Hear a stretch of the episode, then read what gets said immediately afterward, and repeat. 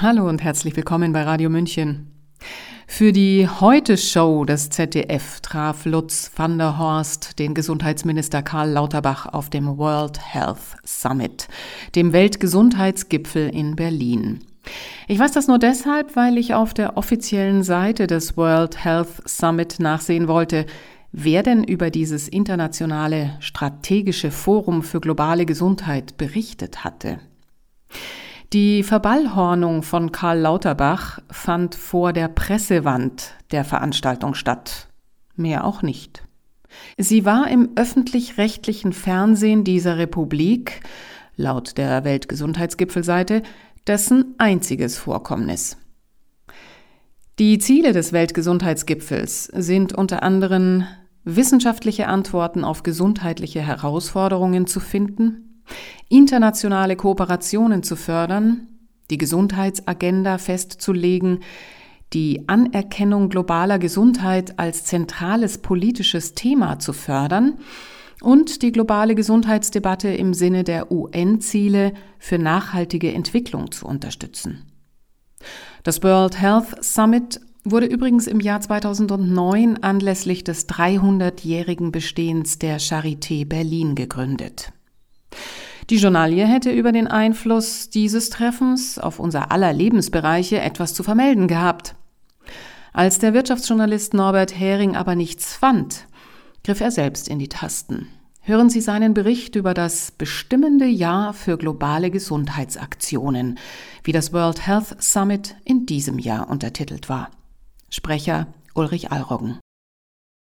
Was Sie vom Gesundheitsgipfel in Berlin eigentlich nicht erfahren sollten. Vorbemerkung bzw. Nachtrag vom 9.10.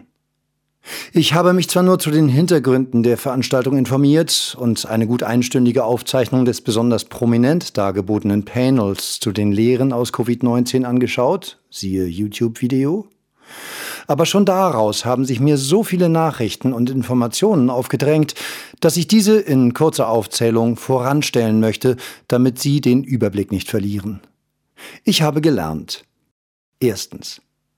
Die World Health Summits werden maßgeblich bezahlt von der Pharmabranche und deren Stiftungen und befördern deren Interessen, wofür sich Karl Lauterbach und Christian Drosten besonders engagieren.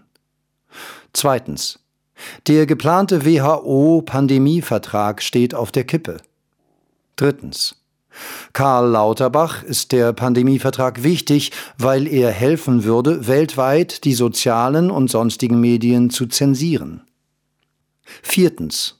Christian Drosten möchte sogar, dass im Pandemiefall Listen von verlässlichen Wissenschaftlern erstellt werden, die sich zum Stand der Wissenschaft äußern dürfen. Fünftens. Drosten arbeitet, wieder besseres Wissen, daran, die Theorie vom Laborursprung von SARS-CoV-2 zu begraben. Sechstens. Aus der viel geringeren als versprochenen Wirksamkeit der Covid-Impfstoffe und den viel häufigeren und schwereren Nebenwirkungen wollen die Verantwortlichen keine Lehren ziehen. Sie schweigen das Thema Tod mit teils perfiden Mitteln. Siebtens. Die massive Zunahme psychischer Erkrankungen von Jugendlichen rührt angeblich nicht von den Lockdowns und der Angststrategie her, sondern vom Klimawandel. Achtens. Bei der Digitalisierung des Gesundheitswesens im Interesse der Konzerne muss Datenschutz auf Sonntagsreden beschränkt bleiben. Sie werden je nach Ihren Informationsquellen nichts oder fast nichts davon mitbekommen haben, und das, obwohl zum Beispiel der WHO-Pandemievertrag ein Aufreger erster Güte ist. Zu lesen war hier und da ein wohlwollender Bericht aus der und für die Gesundheitsbranche oder die IT-Branche sowie ein Bericht im neuen Deutschland, der sich immerhin um kritische Distanz bemühte. Letzterer hatte aber wegen der globalistisch naiv linken Ausrichtung des Blattes nur an der Rolle der Konzerne etwas auszusetzen, nicht jedoch an den vielen anderen kritikwürdigen Aspekten der Veranstaltung. Hier nun Belege und nähere Ausführungen zu den oben angeführten Erkenntnissen und Skandalen vom World Health Summit 2023. Erstens. Staatlicher Pharmalobbyismus. Seit 2009 wird der WHS, der World Health Summit, das Zitat einzigartige strategische Forum für globale Gesundheit, Zitat Ende, jährlich von der Stiftung gleichen Namens ausgerichtet. Diese ist eine 100-prozentige Tochter der Charité in Berlin, wo unter anderem der Virologe Christian Drosten seine Wirkungsstätte hat. Maßgeblich mitfinanziert wird die Veranstaltungsreihe von Pharmafirmen, der IT-Branche und deren Stiftungen.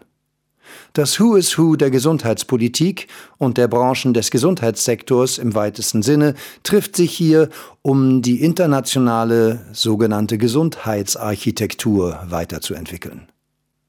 Zu den Geldgebern der höchsten Stufe, den sogenannten strategischen Partnern, gehören Pfizer, Johnson Johnson, Abbott, Siemens Healthineers, Bill und Melinda Gates Foundation, YouTube Health sowie die öffentlich-private Partnerschaft und Lobby für das Impfen CEPI.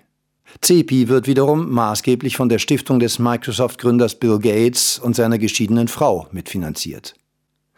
Nach Aussagen der Charité gegenüber Neues Deutschland trägt keiner der Partner mehr als vier Prozent der Gesamtkosten bei, zu deren Höhe sie sich aber nicht äußern will.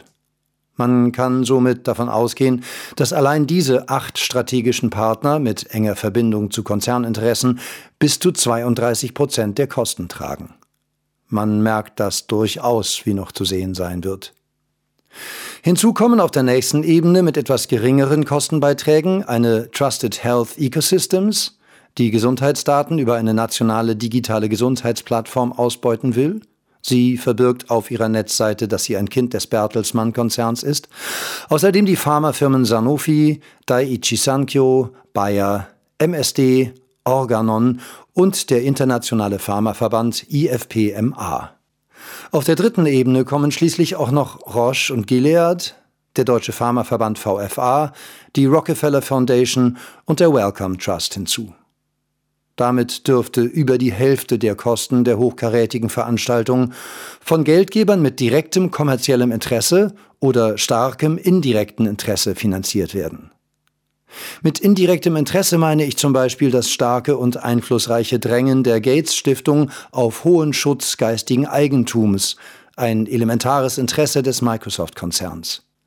Dazu gehören auch die vielfältigen Investments der Gates Stiftung in Konzerne, die von den auf dem Gipfel besprochenen Politikbereichen profitieren können. Als vermeintliches Gegengewicht sind auch Organisationen der sogenannten Zivilgesellschaft dabei. Ist der Ausdruck an sich schon fragwürdig, so ist dessen Nutzung vom Weltgesundheitsgipfel ein Witz. Als Zivilgesellschaft firmieren hier unter anderem so staatsferne Graswurzelbewegungen wie die Münchner Sicherheitskonferenz, die von Regierungen und konzernnahen Stiftungen finanzierte Impfallianz Gavi und die parteinahe, staatsfinanzierte Friedrich-Ebert-Stiftung. Schon die Zusammensetzung des Panels zu den Lehren aus Covid-19, siehe YouTube-Video, zeigt eindringlich den Einfluss der kommerziellen Geldgeber. Diese Lehren ziehen durften neben Karl Lauterbach und Christian Drosten der Chef des Pharmaverbands IFPMA, Thomas Coeni, und die Chefin der Access to Medicine Foundation, Jayashree K. Tyre. Finanziert unter anderem von der Gates Stiftung. Sie vertrat ganz im Sinne dieser Stiftung und von Microsoft die These, dass Zugang zu Impfstoffen und Medikamenten für arme Länder im Pandemiefall vor allem über Impfstoffspenden herzustellen sei und nicht etwa über zeitweise Einschränkungen von Patentrechten. Gesundheitsminister Lauterbach wurde noch deutlicher und erklärte jede Einschränkung von Patentrechten für inakzeptabel. Virologe Christian Drosten seinerseits drängte, ohne Offenlegung seiner kommerziellen Interessen als Akteur im Virentestgewerbe, auf massive Ausweitung der vorsorglichen Tests und der Laborkapazitäten. Der Pharmalobbyist in der Runde konnte dank dieser Vorarbeit sogar darauf verzichten, die kommerziellen Interessen seiner Mitglieder an unantastbarem Patentschutz selbst zu vertreten.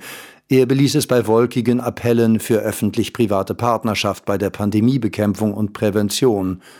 Mit anderen Worten, die Privatwirtschaft soll immer kräftig mitreden und mitverdienen dürfen, wie wir das in der Corona-Pandemie gesehen haben, wobei die großen Risiken und Kosten vom Staat getragen werden.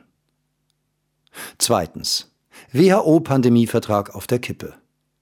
Der von den etablierten Medien so gut wie totgeschwiegene, geplante WHO-Pandemievertrag scheint auf der Kippe zu stehen, weil dieser nach derzeitiger Planung die Autonomie ärmerer Regionen zu sehr beschneidet und weil die reichen Länder mit ihren Pharmakonzernen jegliche Einschränkung von Patentrechten im Pandemiefall nicht akzeptieren wollen. Der per Video zugeschaltete WHO-Generaldirektor Tedros Ghebreyesus sagte laut Ärztezeitung in seiner Eröffnungsansprache, er sei sehr beunruhigt, dass die Verhandlungen über das Pandemieabkommen stockten. Schon sonderbar, dass diese Tatsache vorher niemand für berichtenswert hielt und dass nicht einmal in Massenmedien darüber berichtet wird, wenn der WHO-Generaldirektor das auf so großer Bühne einräumt. Karl Lauterbach sagte, ab Minute 31 hier übersetzt, Zitat, wenn wir keinen Pandemievertrag bis Mai bekommen, besteht die Gefahr, dass wir das Momentum der Pandemie verlieren. Für Länder wie Deutschland und die meisten europäischen Länder ist klar, dass ein solches Abkommen nicht funktionieren wird, wenn es eine große Einschränkung der Eigentumsrechte gibt. Es ist Teil unserer DNA, dass wir internationale Eigentumsrechte brauchen, um in Impfstoffe, in Therapien, in Diagnostika usw. So zu investieren. Es ist klar, dass ein Abkommen, das die Rechte an geistigem Eigentum einschränkt, sehr unwahrscheinlich ist, erfolgreich zu sein. Zitat Ende. Etwas später schloss er dann jegliche Einschränkung der Patentrechte aus, also auch geringfügigere. Mit anderen Worten, Lauterbach machte den vielen offiziellen Vertretern der ärmeren Länder auf diesem öffentlich-privaten Gesundheitsgipfel unmissverständlich klar, dass Regierungen der Industrieländer sich als Lobbyisten der eigenen Pharmafirmen verstehen und die armen Länder sich daher mit unverbindlichen Angeboten von Impfstoff und Arzneimittelspenden im Krisenfall bescheiden müssen.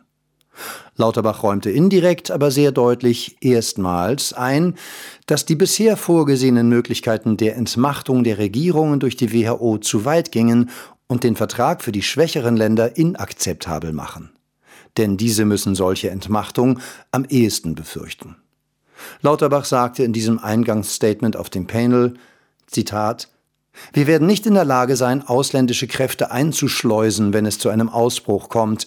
Das muss von diesen Ländern aus geschehen. Und die Unterstützung muss erbeten werden und darf nicht sehr aggressiv angeboten werden. Zitat Ende.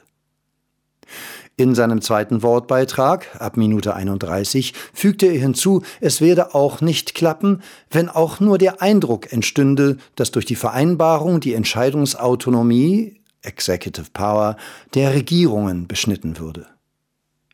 Die etablierten Medien haben die Verhandlungen zwar fast totgeschwiegen, aber wenn die Kritik in den sozialen Medien und auf Blogs wie diesem zu laut wurde, haben uns deren obrigkeitshörige Faktenchecker versichert, dass nichts dran ist an den Vorwürfen, dass er die Autonomie der Regierungen zugunsten des WHO-Generaldirektors beschneiden könnte.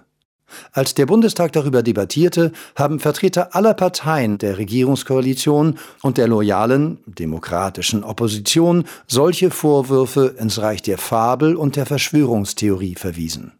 Nun räumt Karl Lauterbach erstmals ein, dass daran der Vertrag scheitern könnte, und wieder berichtet niemand darüber. Drittens. Die WHO als Wahrheitsministerium.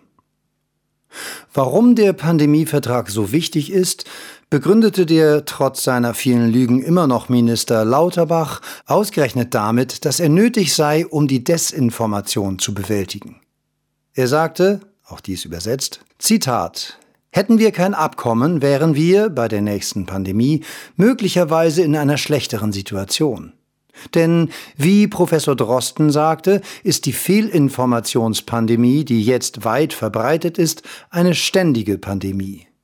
Wir befinden uns also in diesem Sinne in einer noch schwierigeren Lage als vor der Pandemie, das Pandemieabkommen ist also ein notwendiger Schritt, um voranzukommen und sicherzustellen, dass wir besser vorbereitet sind. Zitat Ende. Damit dürfte er darauf anspielen, dass die WHO, die durch den Vertrag einen starken Machtzuwachs erfahren soll, in Sachen Zensur der sozialen Medien besonders einflussreich und umtriebig ist. Sie lässt von windigen Organisationen Listen mit angeblich besonders unzuverlässigen Netzseiten erstellen, die den Medienplattformen zur Zensur und für Werbeboykotte angetragen werden. Sie hat ihre Mitglieder eine Resolution zur Manipulation der öffentlichen Meinung mit Hilfe der Verhaltenswissenschaften verabschieden lassen. Sie arbeitet daran, die Welt mit einem Netz von Wahrheitswächtern zu überziehen. Dabei gehören Lauterbach und die ihm unterstellten Behörden zu den größten Verbreitern gefährlicher Desinformation. Lauterbach hat mehrfach vor Millionenpublikum behauptet, die Covid-Impfstoffe hätten praktisch keine Nebenwirkungen. Auch deren Wirksamkeit beim Schutz vor eigener Infektion und Weitergabe des Virus hat er oft und stark übertrieben. Er hat die Nichtgeimpften für Lockdowns und Pandemiefortdauer verantwortlich gemacht und vieles mehr. Die ihm unterstellte Behörde Bundeszentrale für gesundheitliche Aufklärung hat sogar noch im Dezember 2022 behauptet, eine Impfung gegen Covid-19 trage sowohl zum eigenen Schutz als auch zur Eindämmung der Pandemie bei. Auch die Lauterbach-Behörden RKI und PEI haben vielfach gefährliche Falschmeldungen verbreitet oder wichtige Informationen unterdrückt. Sie hörten den ersten Teil des Beitrags Was Sie vom Gesundheitsgipfel in Berlin eigentlich nicht erfahren sollten von Norbert Hering, der zunächst auf seinem Blog norberthering.de erschienen war. Den zweiten Teil mit den Punkten Drosten-Totalitarismus, Ablenken von der Virenforschung, keine Lehren aus Impfdesaster, psychische Schäden nicht durch Corona-Maßnahmen und Gesundheitsdaten nicht anonymisieren, hören Sie am Montag zur selben Zeit in unserem Programm. Sprecher Ulrich Allroggen. Mein Name ist Eva Schmidt, die Ihnen einen schönen Tag und Abend wünscht. Ciao, Servus.